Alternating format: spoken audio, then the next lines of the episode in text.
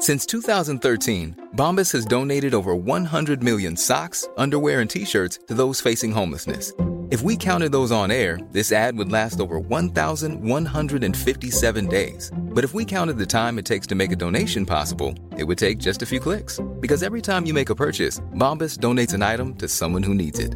Go to bombas.com slash ACAST and use code ACAST for 20% off your first purchase. That's bombas.com slash ACAST, code ACAST.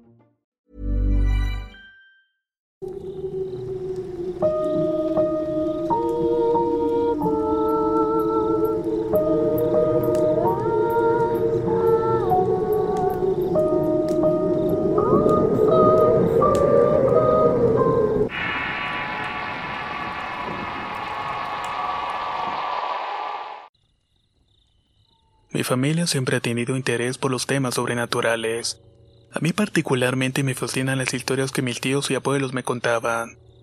En esta oportunidad quiero compartir una de ellas, una que sucedió cuando mis dos hermanos y yo éramos muy pequeños. En la casa donde vivíamos mi hermana sentía como ciertos días de la semana un gato se subía al techo y empezaba a rasguñarlo. Parecía como que se quisiera levantar las láminas de asbestos con las cuales estaba construido.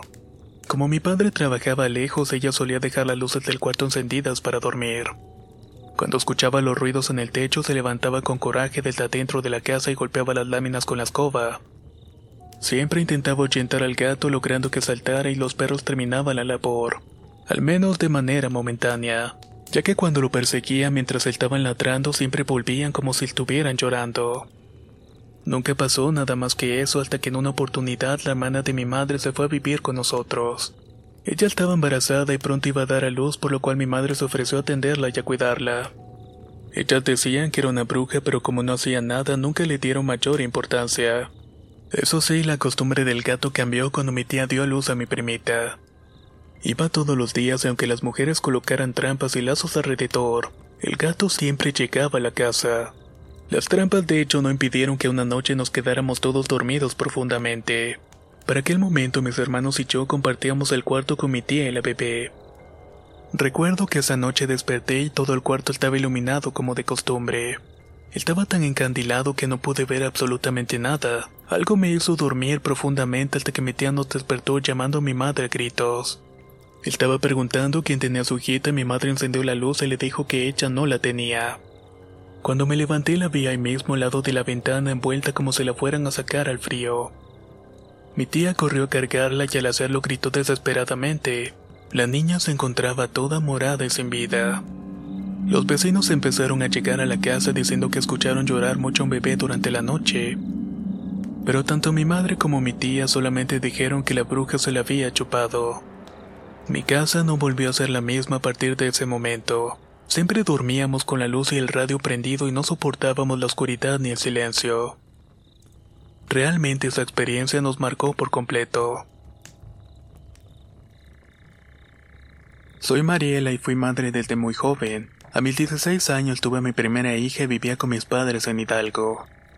Cuando ella apenas tenía cuatro días de nacida fue la primera vez que me espantaron. Serían casi las 4 de la mañana cuando escuchaba entre sueños que mi bebita estaba llorando desesperadamente, pero yo no lograba despertarme y no podía moverme. Y eso que lo estaba haciendo con mi mayor esfuerzo, pero no podía. En ese instante sentí la presencia de una persona que estaba en mi cuarto, así que comencé a rezar desesperadamente ya que tenía mucho miedo. Eso ayudó que por fin pudiera moverme y despertar y al momento de abrir mis ojos vi la sombra de un brazo que me atravesaba hacia donde se encontraba mi hija durmiendo. Quería agarrarla, pero a pesar de mi miedo me armé de valor y comencé a gritar y mis padres llegaron asustados al cuarto para ver qué era lo que estaba pasando. Me dijeron que se trataba de una bruja y créame que si no lo hubiera vivido no lo hubiera creído. Es más, hasta ese momento no creía en la existencia de las brujas, pensaba que solamente eran cuentos de terror. Debido a lo ocurrido cuando recién nacida yo había bautizado a mi hija antes de cumplir su primer año. Pero para aquella época aproximadamente a la misma hora de la otra vez la sentí llorando desesperadamente. Decidí prender una lámpara que tengo al lado de mi cama y vi que estaba una señora parada al lado de su corral. Su cara estaba completamente arrugada y tenía los ojos como de un gato. Al verla me paralicé por completo y no pude moverme para tomar a mi hija. Solo podía verla y ella se reía escandalosamente. Cuando por fin recuperé la movilidad, corrí a cargar a mi nena mientras gritaba groserías. Estaba espantada y sorprendida que esto era lo que evitaba al bautizarla. Seguía con mi hija cargada y diciendo groserías con los ojos cerrados. Cuando por fin los pude abrir ya se había esfumado. Mi familia ya se encontraba en el cuarto revisando que ambas estuviéramos bien. Esa ha sido la peor experiencia que he tenido en mi vida y no se la deseo a nadie. Tengo 24 años y un hijo de 5 años. Cuando él tenía 3 meses de edad me ocurrió la historia que estoy a punto de contar en el estado de Jalisco. Por ese tiempo comenzó a molestarnos una bruja. Yo no podía dormir tratando de cuidar a mi pequeño de ese mal que nos acechaba. Cuando me quedaba dormida mi bebé despertaba llorando desesperadamente. Solo al despertarme y alzarlo se podía calmar, sin embargo se escuchaban sollozos fuera de la casa. Yo me asomaba temerosa por la ventana pero no lograba ver nada. Así pasaron los días y una otra vez se repetía lo mismo. Trataba de no dormir y no aguantaba. Me quedaba dormida y mi hijo lloraba desesperado. Y nuevamente se escuchaban sollozos afuera de la casa. Pero como les dije al principio, me asomaba y no lograba ver absolutamente nada. Después también empecé a escuchar ruidos fuera del cuarto como de carcajadas y de pasos. Yo le decía a mi esposo, pero como él no escuchaba nada, me decía que eran mis nervios y que ya no dormía bien. Un día fui a calentar la mamila del niño y lo escuché llorando nuevamente. Esta vez lo escuché como si lo estaban arrullando para que se calmara. Mi hijo había dejado de llorar cuando llegué al cuarto con su mamila. Vi a mi esposo que estaba dormido, por lo cual no fue él quien lo había arrullado. Al día siguiente le conté lo ocurrido por la noche y él me dice que de verdad yo me estaba volviendo loca con las desveladas. Decidí tomar otro tipo de acciones y le pregunté a personas que sabían más sobre el tema. Les hice caso y empecé a leer el Salmo 91 todos los días. Dejaba la Biblia abierta en ese mismo salvo y rociaba toda la casa con agua bendita y puse tijeras en forma de cruz. Hoy mi niño está sano y feliz, espero todos los días que esto no vuelva a ocurrir.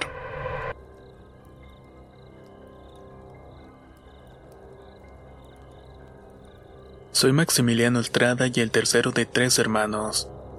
Mi hermano tiene 26 años, mi hermana 22 y yo tengo 18. Somos de un pueblo llamado Teucaltiche que está ubicado en los altos de Jalisco.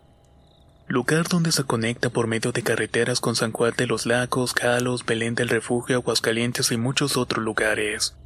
Actualmente estoy estudiando en California donde vivo con una tía, pero el año pasado fui de visita a mi pueblo para disfrutar del periodo de vacaciones junto con mis padres hermanos. Fue entre junio y julio del año 2017 cuando ocurrió algo que me marcaría el resto de mi vida. La Casa de México está rodeada de grandes árboles, algunos más altos que la propiedad de dos pisos.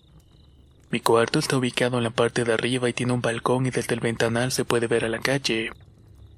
Por la tarde es muy caliente ya que el resplandor del sol le pega directamente, así que tomé la costumbre de dormir sobre unas colchas que colocaba en el balcón. Una de esas noches dormía plácidamente cuando de la nada comencé a tener pesadillas con espantos y fantasmas. Sentí el fuerte aleteo de un enorme pájaro que se posaba en el árbol más cercano del balcón de mi cuarto. De inmediato supe que no era ningún pajarito. Desperté para tratar de ver qué pasaba con mis pies y me di cuenta que de los lados de la cobija con la que estaba arropado se estaba moviendo.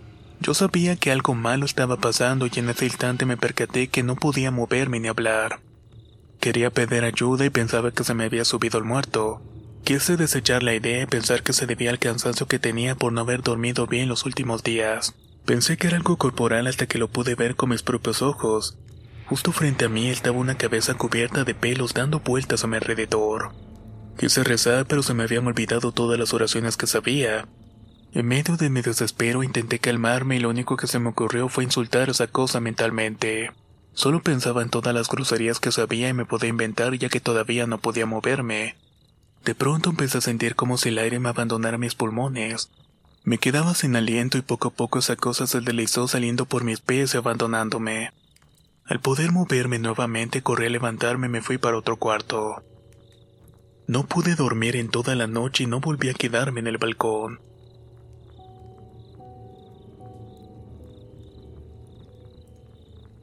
Soy del Estado de México de un lugar llamado Toluca lugar donde se relatan muchas historias de apariciones y avistamientos de brujas. En mi familia hemos tenido varias experiencias de este tipo y me gustaría contar algunas. Una de las más impactantes empezó a suceder hace aproximadamente un año atrás, cuando mi hermana estaba embarazada de mi sobrino que ya tiene nueve meses.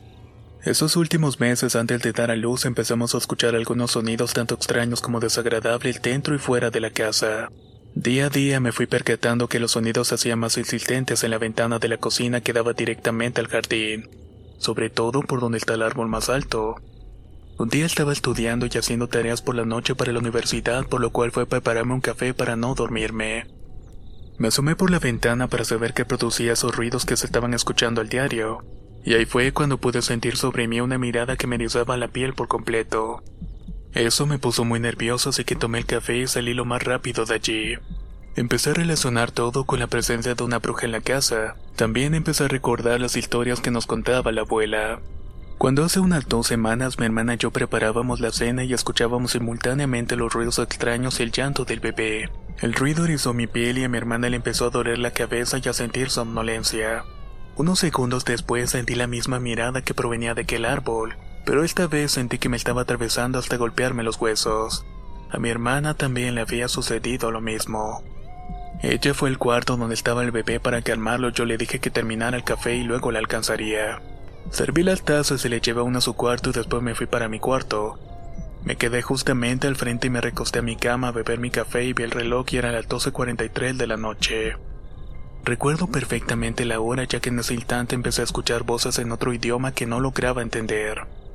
De hecho provenían de la parte de la pared del cuarto que colinda con la calle.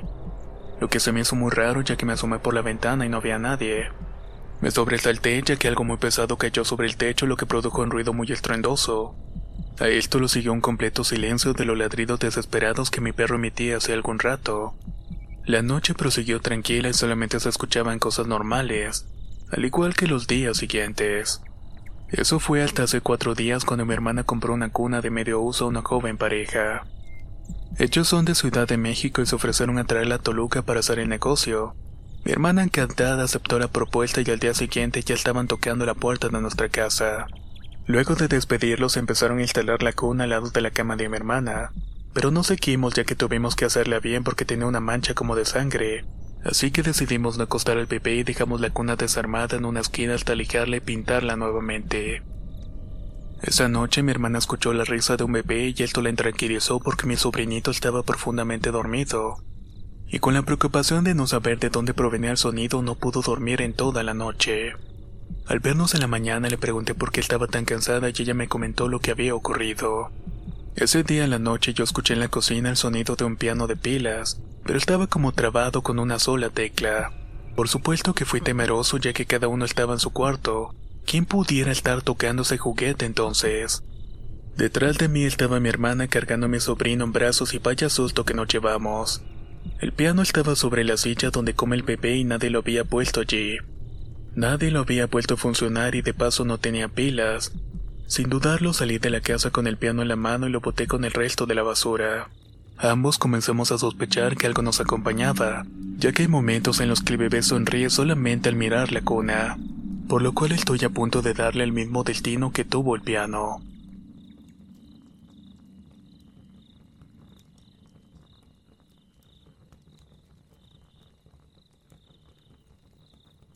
Provengo de una familia originaria de la zona serrana de la región de Tierra Caliente en el estado de Guerrero.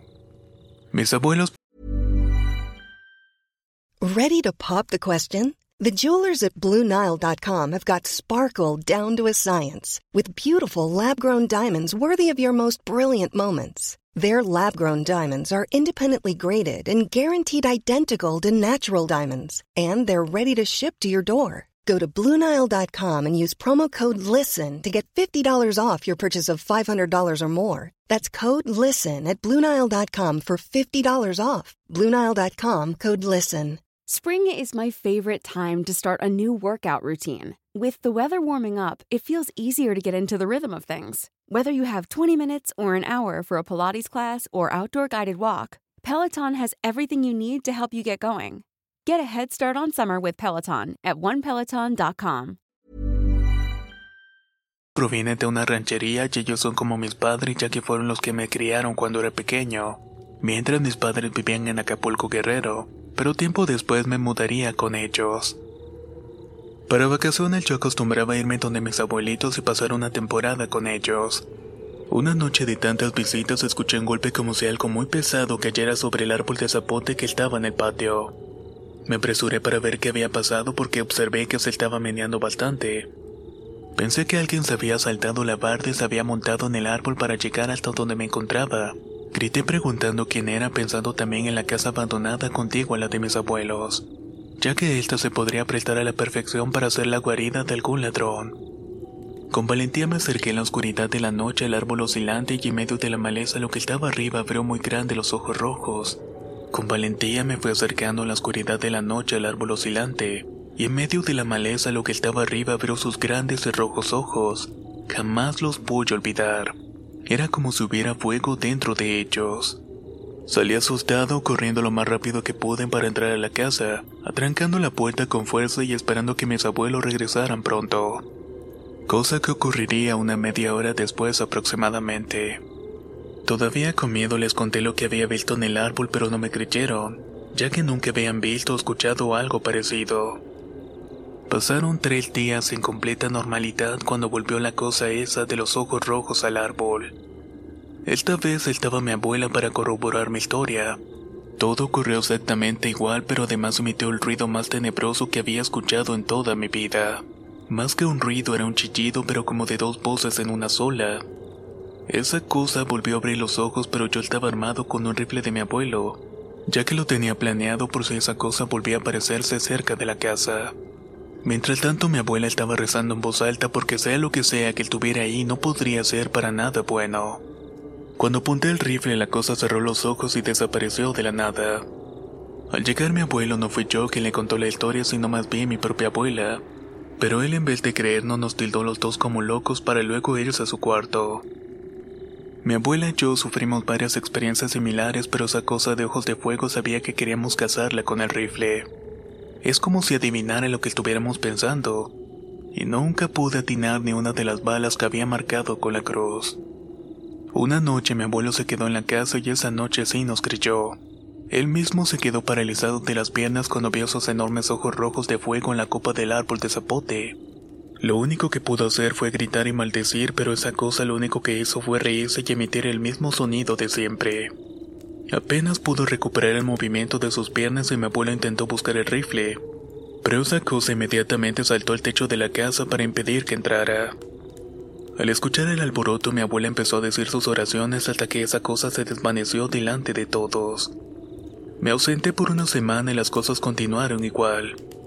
Bueno, Creo que peor porque en una de las ocasiones Luna, la perrita que tenía mi abuela, trató de protegerla ahuyentando esa cosa.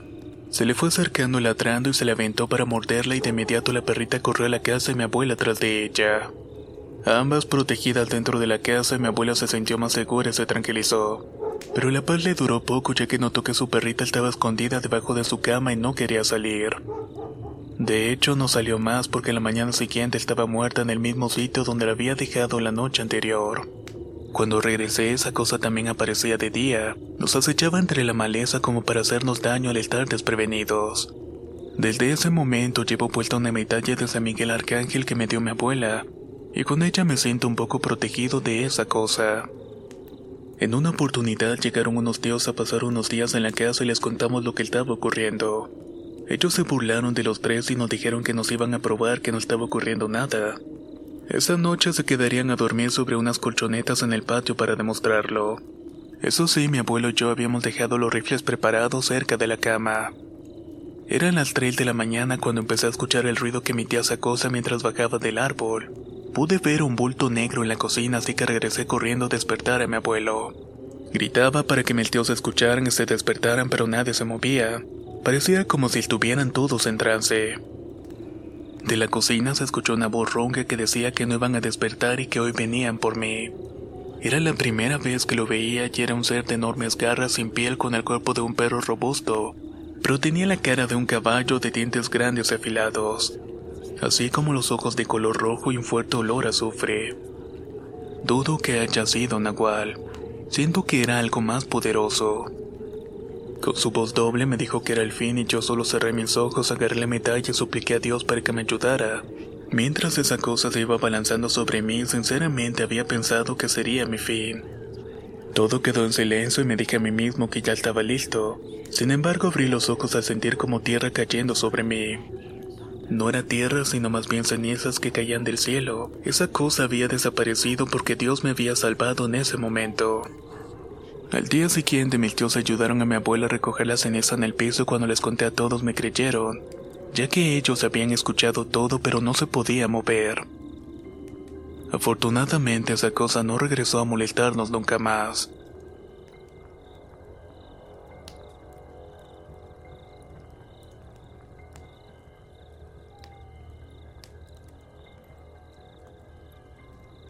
Mi nombre es David Cañas Herrera y soy colombiano de la ciudad de Cúcuta. Por las dificultades económicas que teníamos en nuestro país cuando tenía nueve años hace como 12 años atrás, mi madre mi hermana y yo nos mudamos a un pueblito llamado San Antonio de Paula, en Venezuela. Este pueblo era muy tradicional y es conocido por celebrar eventos como el Día de Muertos. Todos los jóvenes van a la iglesia para confesarse y comulgar y así les daban dulces, juguetes y golosinas. Mi madre no era católica desde chico ella decidió no imponernos ninguna creencia. Pensaba que era mejor que cuando estuviéramos grandes decidiéramos por nosotros mismos. Por eso no estaba bautizado y no pude participar en muchos de esos eventos. Ese día de muertos no recibí el agua bendita ni me confesé ni comulgué. Tampoco me dieron dulces ni juguetes y de paso mis amigos se burlaron de mí por ser negado por Dios. El no poder hacer nada de eso me enfureció bastante y solamente pensaba en cómo vengarme. Los miré con odio y les dije que eso no se iba a quedar así. Me di media vuelta me fui para mi casa y ahí me estaba esperando mi madre que me dio un poco de dinero para comprar unos dulces. Pero solamente compré los de mi hermana y en lugar de los míos compré una máscara de miedo para asustar a los niños que me habían ofendido. Me fui con la máscara a un parque oscuro del pueblo donde ellos siempre pasaban a pedir dulces. Me escondí en la parte menos iluminada para asustarlos y entré en una especie de corredor muy oscuro en donde estaba durmiendo un perro. Pasé con cuidado para no despertarlo porque no quería que empezara a ladrar y me alertara de la presencia entre los niños. Solamente pensaba que el susto que les iba a dar les iba a quitar todas las ganas de molestarme nuevamente. Sentí que ya venía muy cerca y me puse la máscara y al pasar por frente de donde yo estaba salté y los espanté. Ellos salieron corriendo y pegando gritos dejando todos los dulces regados en el piso. Eso me hizo sentir muy bien pero no quedé conforme. Había pensado que sería buena idea regresar al pasillo oscuro y volver a asustarlos cuando vinieran a recoger los dulces que habían olvidado en el piso. A partir de ese momento comenzaron a suceder las cosas extrañas. El corredor oscuro tenía muchos más árboles de los que yo creía haber visto. Pensé que era por estar concentrado en mi venganza y no le había prestado atención. Prácticamente no me había percatado de cómo estaba el lugar. No me explicaba por qué el corredor era tan largo si la primera vez lo había recorrido muy rápidamente. El frío era tanto que tenía que frotarme las manos de mis brazos y piernas pues la piel se me estaba erizando. A la mitad del camino vi un gato sobre uno de los árboles pero lo ignoré por completo. Ya cuando di unos pasos pude percatarme que me estaba viendo fijamente desde un árbol. De un momento a otro empecé a sentirme pesado y no podía mover un solo músculo. Quería quitarme la máscara y lanzársela a correr, gritar, pero no podía. Estaba completamente paralizado. Mi cuello se estrujaba mientras caía arrodillado ante el gato. No podía respirar, me faltaba el aire y mi vista se empezó a nublar. Lo único que podía hacer era mirar los ojos brillantes del gato y escuchar una pequeña risa. Ya que hace punto de desmayarme pensé en pedir perdón porque no sabía lo que estaba haciendo. Al terminar mi frase escuché el fuerte ladrido de un perro al lado de mí ahuyentando al gato entre maullidos. Era justamente el mismo perro que había visto anteriormente dormido, el cual estaba ladrando frenéticamente y viéndose el árbol con odio. Abracé al perro y me fui caminando tras de él hasta llegar a la parte iluminada del parque nuevamente. El perro me miraba y lloraba como queriendo decirme que no me acercara nunca más por esos lados. Luego volteaba hacia la parte oscura y volví a ladrar. Me fui con el perro hasta mi casa y conté lo ocurrido, pero no creyeron mi historia. Pero eso sí, nos terminamos quedando con el perro. No sé qué pasó esa noche, pero él me salvó la vida y por eso le puse el nombre de Salvador. Por eso le di un noquear con mucho cariño y amor, lo cuidé y llamé hasta que murió. Siempre lo voy a recordar con mucho cariño.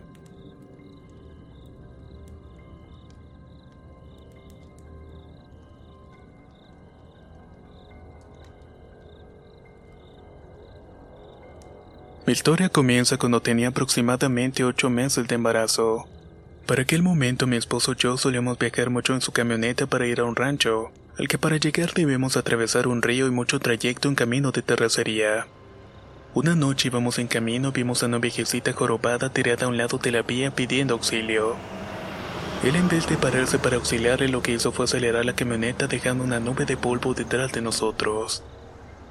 Extrañada por su reacción empecé a discutir con él. ¿Por qué no te paraste? Esa señora necesitaba nuestra ayuda. ¿Que no viste que estaba tirada en la carretera? El rápido me regañó diciendo que no lo iba a hacer y que no sabemos quién era ni qué estaba haciendo allí. Que eso era bastante raro y continuó alejándose cada vez más y más de la escena. Tuve que controlar mi molestia por el embarazo, pero sentía remordimiento por la viejita. Quién sabe si le habría golpeado un carro si se había caído. De hecho, los siguientes días tuve una pesadilla muy recurrente. Todos los días a la misma hora despertaba llorando y asustada ya que soñaba que en ese mismo camino estaba tirado mi bebé recién nacido. Y yo le estaba llorando a mi esposo para que parara la camioneta, pero él decía que no. Prácticamente le pasaba por encima. Luego de esto veía unas manos huesudas muy largas y con las uñas bastante feas. Al final nació mi bebé y siempre dormíamos juntos con ella. Una madrugada cuando tenía tres semanas de nacida alteré mi mano y no la sentía en la cama. No la tenía mi esposo ya que él estaba dormido a mi lado, así que me senté en la cama con un sobresalto que también lo despertó. Cuando nos dimos cuenta la bebita estaba en el suelo a mitad de la puerta de nuestra habitación. Se encontraba dormida y abrigada con su cobija. Nunca supimos cómo sucedió por lo cual le contestó mi madre, y ella me dijo que había sido probablemente una bruja. También me explicó que tenía que poner sal en las ventanas y unas tijeras abiertas en el cuarto. Tenía tanto miedo que seguí estrictamente cada una de las instrucciones que me dio. Por las noches sentía que algo nos estaba viendo y escuchaba pero no sabíamos qué era. Simplemente sabíamos que se encontraba allí. Como nuestro cuarto es pequeño y la cama está ubicada de forma que si te volteas a ver ves el pasillo y la puerta del otro cuarto, un día me desperté con la sensación que me estaba mirando fijamente. Cuando abrí los ojos vi una vieja gorda y fea con un vestido largo de color amarillo. De hecho, ella misma era como de ese color como las fotos antiguas. Era como si estuviera pintada en un tono sepia. Estaba inmóvil mirando fijamente, pero no a mí, sino más bien a la bebé. Dándole la espalda, solamente abracé a mi hijita y me quedé dormida con ella en los brazos. Al día siguiente desperté horrorizada porque no la tenía conmigo. Mi esposo me terminó tranquilizando diciendo que él la tenía que la bebé estaba llorando en la noche pero que yo no despertaba y por eso me la quitó. Por esto decidimos bautizar a la bebita y gracias a Dios todo esto quedó en el pasado.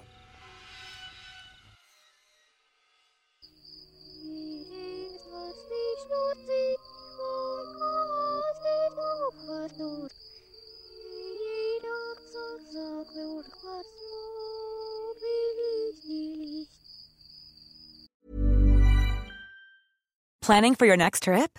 Elevate your travel style with Quince. Quince has all the jet setting essentials you'll want for your next getaway, like European linen, premium luggage options, buttery soft Italian leather bags, and so much more. And is all priced at 50 to 80% less than similar brands.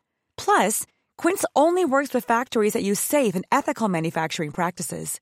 Pack your bags with high-quality essentials you'll be wearing for vacations to come with Quince. Go to quince.com slash pack for free shipping and 365-day returns. Hey folks, I'm Mark Marin from the WTF podcast and this episode is brought to you by Kleenex Ultra Soft Tissues your ally to help tackle your allergy symptoms this season. I love the change of seasons, but nobody loves pollen and all those other things floating in the air that make you sneeze during this nice weather. Kleenex Ultra Soft tissues are hypoallergenic and allergist approved. So fight back against watery eyes and runny noses without worrying about irritating your skin. For this allergy season, grab Kleenex and face allergies head on.